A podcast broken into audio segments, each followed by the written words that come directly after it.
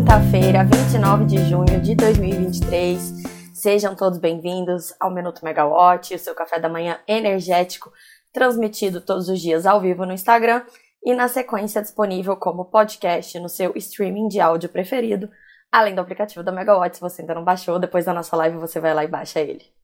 Eu sou Camila Maia e hoje a gente vai falar sobre o provável adiamento dos leilões de transmissão do segundo semestre e um pouquinho sobre as expectativas para o leilão de amanhã. É, a gente tem investimentos aí em mobilidade elétrica, é, novidades na Light e muito mais. Então, ontem eu comecei o nosso minuto dando um spoiler dessa apuração da Natália Bezutti a respeito do leilão de transmissão de outubro. E quem acompanha a Megawatt viu, né, que ontem ela publicou uma reportagem explicando por que ele deve ir para dezembro. Vou voltar um pouquinho então para falar agora, explicar, né, como é que funciona até a questão do planejamento da transmissão, que diferentemente da geração, ele é determinativo, é, ou seja, a empresa de pesquisa energética, a EPE, ela conduz uma série de estudos com base nas expectativas né, é, de crescimento da carga, de crescimento da geração, onde os projetos novos de geração vão se instalar, e a partir disso é, a EPE conclui onde que é necessário então incluir novas linhas, novas subestações, onde que é necessário é, reforço, quais interligações. E esse processo, obviamente, ele não é de um dia para o outro, é um processo bem complexo, né? É, começa ali então com a IPE fazendo os relatórios R1. Nesse relatório R1, ela indica quais empreendimentos ou ampliações compõem a melhor solução para equacionar né, uma necessidade do sistema. Para isso, consideram critérios técnicos, econômicos e socioambientais. E aí, depois disso, esses empreendimentos que são vislumbrados pela IPE, eles são todos organizados, né?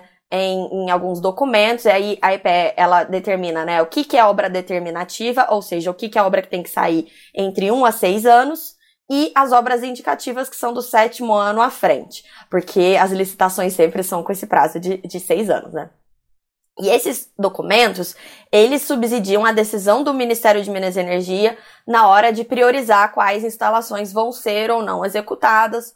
O Ministério comunica isso à ANEL, e aí a ANEL é, vai decidir se os empreendimentos vão ser licitados ou se vão ser autorizados, né? Aquele caso de quando a ANEL autoriza reforços ou melhorias de concessões já existentes. A gente teve até um, uma polêmica no ano passado de um projeto que a CETEP insistia que seria um reforço e melhoria. A ANEL quis relicitar, relicitou, mas aí depois a CETEP conseguiu reverter isso no TCU e até hoje é, não se tem uma, uma decisão para que possibilite o avanço dessas obras, né? É, nesse, no total, então, a EPE ela conduz cinco relatórios de R1 a R5. Esse processo leva um bom tempo. E esse leilão de amanhã, então, isso significa o quê? O leilão de amanhã, que são nove lotes, quase 16 bilhões de reais em investimentos, ele começou a ser pensado e estruturado muito antes desse governo assumir, porque é uma atribuição técnica e não política. Apesar de que, no fim das contas, a política pesa muito no apetite de risco dos investidores, já que isso compõe, né, já as, as previsões de, de quanto que eles vão gastar, qual vai ser a situação dessas obras, temos segurança nas condições de mercado ou não, e aí é nesse ponto que o aspecto político do governo atual conta mais.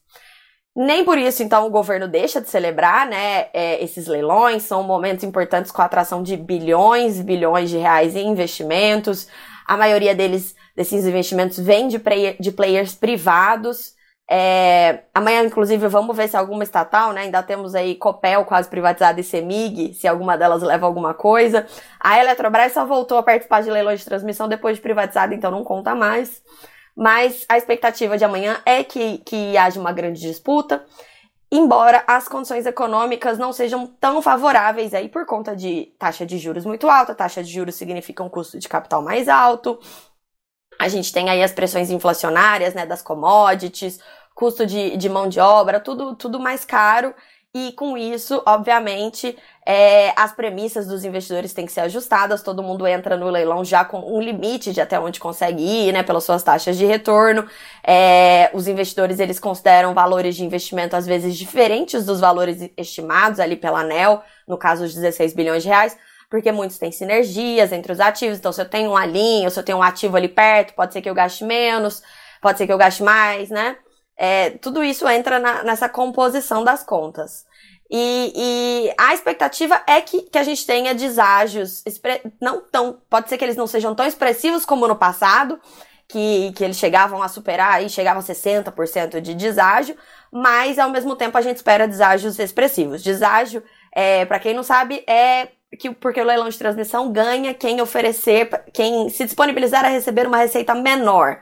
A ANEL ela estabelece uma receita para aquele ativo de transmissão teto, a receita anual permitida teto, e aí o empreendedor, para ganhar aquele lote, ele tem que oferecer um desconto em relação àquela receita. Obviamente, ele não precisa oferecer desconto, ele pode dar deságio zero, mas aí a chance dele levar o lote é quase zero, porque se, quase sempre a gente tem competição, né? Pelo menos tem sido assim desde 2016, quando os leilões voltaram a ser competitivos. Bom, é, a, inclusive, o pessoal da ANEL e do Ministério, nos bastidores, eles costumam brincar que os empreendedores estão sempre reclamando, né? Falando, poxa, melhora a condição desse leilão, aumenta, ajuda aí a aumentar minha taxa de retorno. Mas na hora, todo mundo aparece e dá lances muito competitivos, então é, isso, segundo o governo e a agência reguladora, são evidências de que é, os leilões estão sendo feitos da forma correta. Vamos ver então como é que vai ser amanhã, se vai ter mesmo essa grande competição esperada e se, se, se o leilão vai ser bem sucedido. A gente acha que vai ser, pelo menos, vai ser muito agitado, vai ser um dia ali na bolsa com muita gente. E vamos torcer também pelos deságios, já que eles possibilitam menor impacto na tarifa, uma vez que esses investimentos eles são custeados pela tarifa, né, pelos consumidores ao longo aí dos 30 anos das concessões. A expectativa de amanhã é tão grande que até o ministro de Minas e Energia, o Alexandre Silveira, que não costuma aparecer muito aqui em São Paulo, né? Pelo menos nesses primeiros seis meses aí do governo ele não, não apareceu muito por aqui, mas é, ele já veio até hoje para São Paulo, não sei se ele já tá aqui ou se ele vem mais tarde, mas é, ele tem até uma reunião ali na, na CCE com, com outras entidades do governo. É, aparentemente ele vai despachar de lá hoje e amanhã é, ele vai participar, então vai estar presente no, no leilão de Minas, no, no, leilão de transmissão, na, na B3 aqui em São Paulo. Havia até a possibilidade de comparecimento do presidente Lula, mas tudo indica que ele optou por outras agendas amanhã. É, qual a outra novidade que a gente tem, então, nesse sentido, né? É, o governo inicialmente falava, então, em três leilões de transmissão esse ano, 50 bilhões em investimentos incluindo então um grande leilão do bipolo entre Maranhão e Goiás, de corrente contínua, 3 mil quilômetros de extensão, previsto para outubro. Esse leilão de outubro é, seria o maior do ano, mais ou menos 20 bilhões de reais em investimentos. E aí a gente teria um terceiro leilão em dezembro, é, que de mais ou menos 15 bilhões de reais em investimento.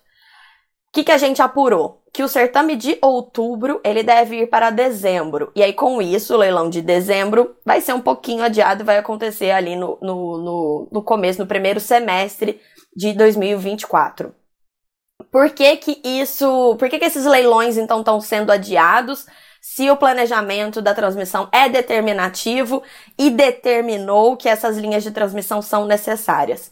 Nesse caso, foi por uma questão de necessidade da própria indústria é, a indústria entrou em contato né, com, com o regulador, com a IPE, com o governo, para explicar que é, não teria condições de atender tantos certames tão expressivos seguidos. A Natália Bezutti, ela teve num evento da Itachi Energy do Brasil, e aí o Glauco Freitas, que é vice-presidente da empresa, ele explicou que o adiamento ele está associado ao planejamento das fábricas para evitar gargalos. E, e, que esse, esse adiamento, ele não é ruim, ele na verdade vai ajudar a indústria, que aí com isso eles vão conseguir espaçar os planos, ter capacidade de atender todos esses projetos, né? Se organizar para atender todos os projetos da melhor forma possível. É, ele explicou então que um projeto de HVDC, que é a, a transmissão em corrente contínua, é o caso desse leilão de outubro, né? De, de, do, desse bipolo é, leva seis meses para ser estudado e apresentado de forma customizada às transmissoras. Então, é, é bastante coisa, é um tempo grande que eles precisam, né, para se organizar, por isso não daria tempo desse leilão sem outubro. E, é, mesmo que os agentes já tenham começado a se organizar antes, o, a participação dos agentes nesses leilões de outubro e dezembro depende muito também do resultado do leilão de amanhã. Porque quando você entra no leilão e ganha muita coisa, de repente você atinge sua capacidade de investimento, de alavancagem, e aí, opa, ganhei muito lote amanhã, não vou conseguir entrar mais no próximo leilão. Vou ter que dar uma. vou ter que focar em executar essas obras. Então, então vamos ver qual que vai ser meu, meu, minha taxa de retorno aqui para calcular, para ver o meu planejamento, para ver se eu consigo entrar no próximo leilão. Então, é, é importante que tenha esse tempo para que a indústria possa se organizar. Todo mundo já está estudando, né, a exaustão, os lotes dos próximos leilões indicados, mas ainda assim esse tempo vai ajudar aí na indústria e nos próprios agentes de transmissão. No leilão de amanhã, a Itachi ela aposta em grande sucesso, ela diz que tem propostas junto a grandes players para todos os lotes. Então, para isso eles até criaram algumas regras para priorizar as empresas que assinam pré-contratos, né? Porque com isso você garante preço e espaço na fábrica. Não, não, não, não tá sobrando espaço na fábrica, felizmente, né? E, e, a expectativa é da presença de grandes players tradicionais em transmissão, então a gente deve ter a participação aí de ISA-CETEP, Taesa, a Eletrobras, a Chinese State Grid, a Neoenergia, a Engie. E também a gente deve ter novos entrantes no segmento. A, a Auren Energia, a antiga CESP, é uma delas, né? Então a gente vai estar tá lá amanhã, a gente vai contar tudo para vocês. Falando agora então de sustentabilidade, ontem o assunto de mercado de carbono foi discutido na Comissão de Meio Ambiente do Senado Federal, é, que busca regulamentar o mercado de emissões de carbono. Tem um projeto de lei 412 de 2022. E a gerente de sustentabilidade do BNDES, a Marta Bandeira, ela teve presente nesse evento e ela contou ali que o Brasil só captou 2 bilhões de dólares dos cerca de 20 bilhões de dólares que poderia com base na redução de desmatamento registrada entre 2006 e 2015. Ou seja, a falta desse mercado de carbono fez com que a gente deixasse 18 bilhões de dólares na mesa. É, obviamente que esse assunto né, do mercado de carbono ele não era tão importante nessa época, mas é só para a gente ter uma ideia do nosso potencial de, de, de levantar recursos com esse mercado de carbono. E aí, a diretora do Departamento de Clima do Ministério de Relações Exteriores, a Lilian Chagas de Moura, diz que a baixa venda de créditos de carbono no Brasil hoje se dá pela falta de institucionalidade, mas ela acha que com a regulamentação dessa proposta há espaço para que a contabilidade internacional de crédito de carbono seja debitada dessa conta. A gente tem a reportagem, então, da, da Poliana Souto com todos os detalhes no site da Megawatt. E aí, falando em Light, ontem a Light informou, então, que o empresário Nelson Tanuri subiu novamente a sua posição é, na empresa. Ele saiu de 22% para 28% do capital social da Light. O Tanuri, é, ele é um empresário, né, com grande histórico aí de entrar em empresas com dificuldade financeira. Foi o caso da Oi, foi o caso da Gafisa. É, hoje ele tá na, também na, na West Wing, que também passa por problemas. E no caso da, da Light, ele tem comprado as ações da empresa desde um pouco antes dela pedir a recuperação judicial. E com essa posição de 28%, ele já superou de longe os nomes que eram antes os maiores acionistas da Light, que são o Ronaldo César Coelho e o Beto Sicupira. É, falando em Light e Tanuri, a, a minha internet está caindo direto hoje? Eita. Bom, falando em Light e em Tanuri, a companhia convocou para o dia 18 de julho a Assembleia Geral Extraordinária que vai discutir a reformulação do seu conselho de administração. Nessa reunião, os, nessa, nessa reunião, os acionistas vão votar sobre a chapa proposta por Tanuri junto dos demais sócios grandes. Ah, tá bom, entendi agora. A, internet do Renato que tá caindo, não a minha. Que bom. Tomei um susto agora. Voltando então, vou começar desde o começo essa parte da, da Light, né? Ela convocou é, uma Assembleia Geral Extraordinária para o dia 18 de julho que por sinal é o dia do meu aniversário, para discutir a reformulação do seu conselho de administração. É aquela chapa que a gente tinha contado aqui na semana passada, se não me engano, que tinha sido proposta, inclusive é, uma união ali do Tanuri e dos demais grandes acionistas da Light, incluindo o Ronaldo César Coelho, né? É, e, e nessa assembleia eles vão então votar sobre a chapa proposta, né? É, que o, o Tanuri então vai fazer parte desse conselho de administração. A, e a proposta também, que foi apresentada por eles, prevê que o Hélio Costa, que é ex-senador e ex-ministro das comunicações, seja o novo presidente do Conselho da Light. E é importante, é, essa união dos, dos sócios da Light é, é importante porque mostra, né, que, que eles estão juntos ali para passar por esse momento da, da recuperação judicial e negociar com os credores. Antes de fechar, então, rapidinho aqui, é, falando então de mobilidade e indústria, No Brasil, ontem a gente teve um anúncio legal aí para a indústria automobilística que tem a ver com a nossa bolha de energia, até por conta da questão de ser eletrointensiva, né? O ministro da Fazenda, o Fernando Haddad, ele confirmou que o governo vai estender o crédito tributário do programa de incentivo às montadoras, diante da alta de procura, da procura por veículos que custem até 120 mil reais. É, então, esse programa inicialmente ele ia ser de 1,5 bilhão de reais e agora ele vai para 1,8 bilhão de reais e aí vai, vai aumentar o número de pessoas que vão poder adquirir os seus veículos com desconto. É, aqui no Brasil, essa política, então, ela tem é, esse papel, né, esse subsídio para compra de veículos de ajudar a, a, estimular a própria indústria automobilística, além de também é, ser um aceno ali do governo para a classe média, né? O presidente Lula tem, tem dado esses pequenos acenos e esse foi um deles. E aí é, é, é, interessante o contraste dessa política com os Estados Unidos, que obviamente tem muito mais recursos para dar subsídio. Eles estão subsidiando diversas fontes renováveis ali por conta dos esforços de transição energética. E aí ontem o presidente Joe Biden, ele anunciou que aquele Inflation Reduction Act, o IRA, IRA, como a gente queira chamar, né? Que, que é aquele programa de, de estímulos e de subsídios do governo para estimular a transição energética nos Estados Unidos, ele vai contar com 2 bilhões de dólares, então quase 10 bilhões de reais, para acelerar a fabricação doméstica de veículos elétricos e ressuscitar as fábricas em dificuldades. Então é interessante ver que é, em todos os países os problemas são parecidos, né? Lá eles também têm uma indústria automobilística com dificuldade e, e, também é interessante porque quem foca mais na mobilidade elétrica, em geral, são os países europeus e não os Estados Unidos. Os Estados Unidos, até pela aquela cultura, né, dos, dos grandes carros, usar muito diesel, estavam focados mais em biocombustíveis, dependendo da região do país.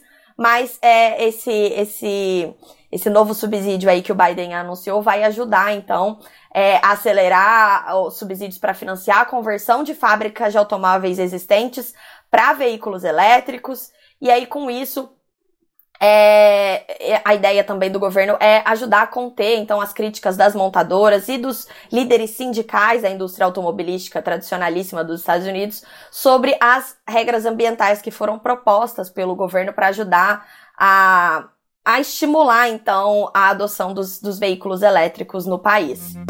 É, então é isso, gente. Eu fico por aqui hoje. Amanhã a gente vai ter um dia super agitado. Hoje também. Então fiquem de olho na Megawatt para mais atualizações. Até amanhã. Tchau, tchau.